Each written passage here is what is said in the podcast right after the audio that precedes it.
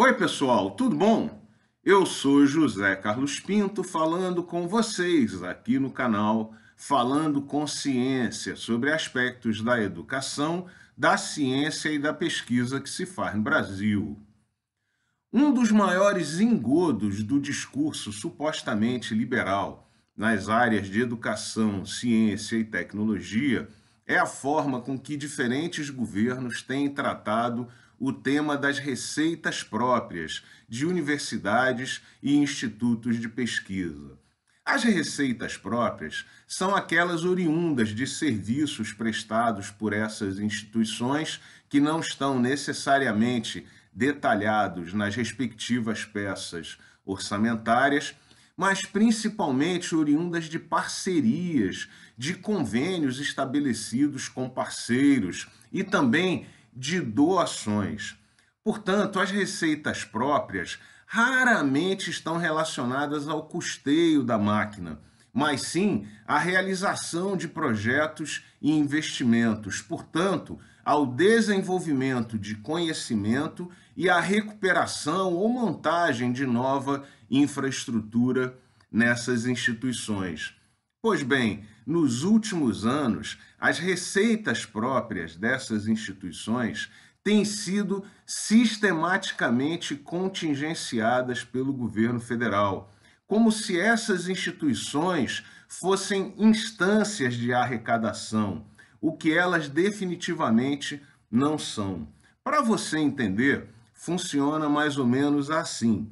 No início do ano, o governo diz que a instituição A vai receber 100 milhões de reais para executar suas atividades. Bom, esses recursos têm diminuído paulatin paulatinamente ao longo dos anos e essa diminuição tem pressionado sistematicamente as universidades e as instituições de pesquisa, que têm observado a deterioração da infraestrutura e a redução da prestação, da capacidade de prestação de serviços.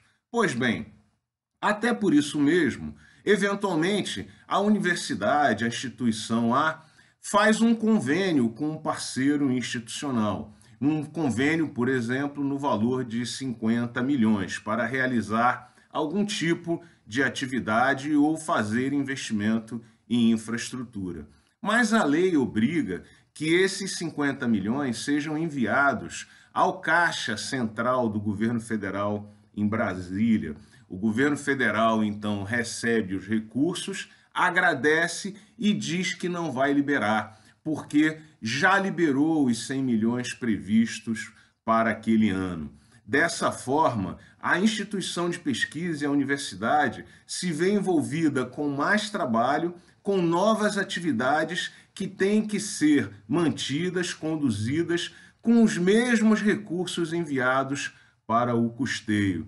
Percebeu? Na verdade, é uma forma do governo reduzir a quantidade de dinheiro que envia essas instituições para que elas possam executar essas atividades. É, de certa forma, um movimento cruel.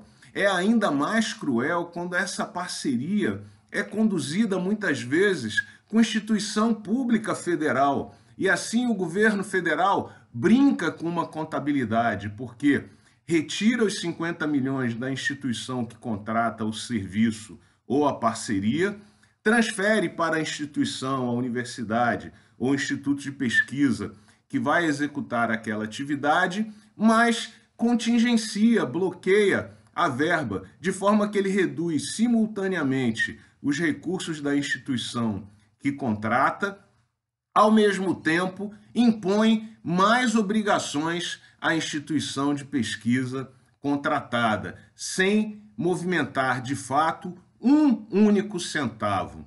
Pois bem, a PEC da transição que tramita agora na Câmara Federal, ela propõe acertadamente a retirada dessas receitas próprias do teto constitucional removendo, portanto, uma possível justificativa para o contingenciamento ou bloqueio dessas verbas. No entanto, isso não é suficiente, porque um eventual gestor sempre poderá alegar outras razões para continuar contingenciando e bloqueando essas receitas próprias das universidades e das instituições de pesquisa.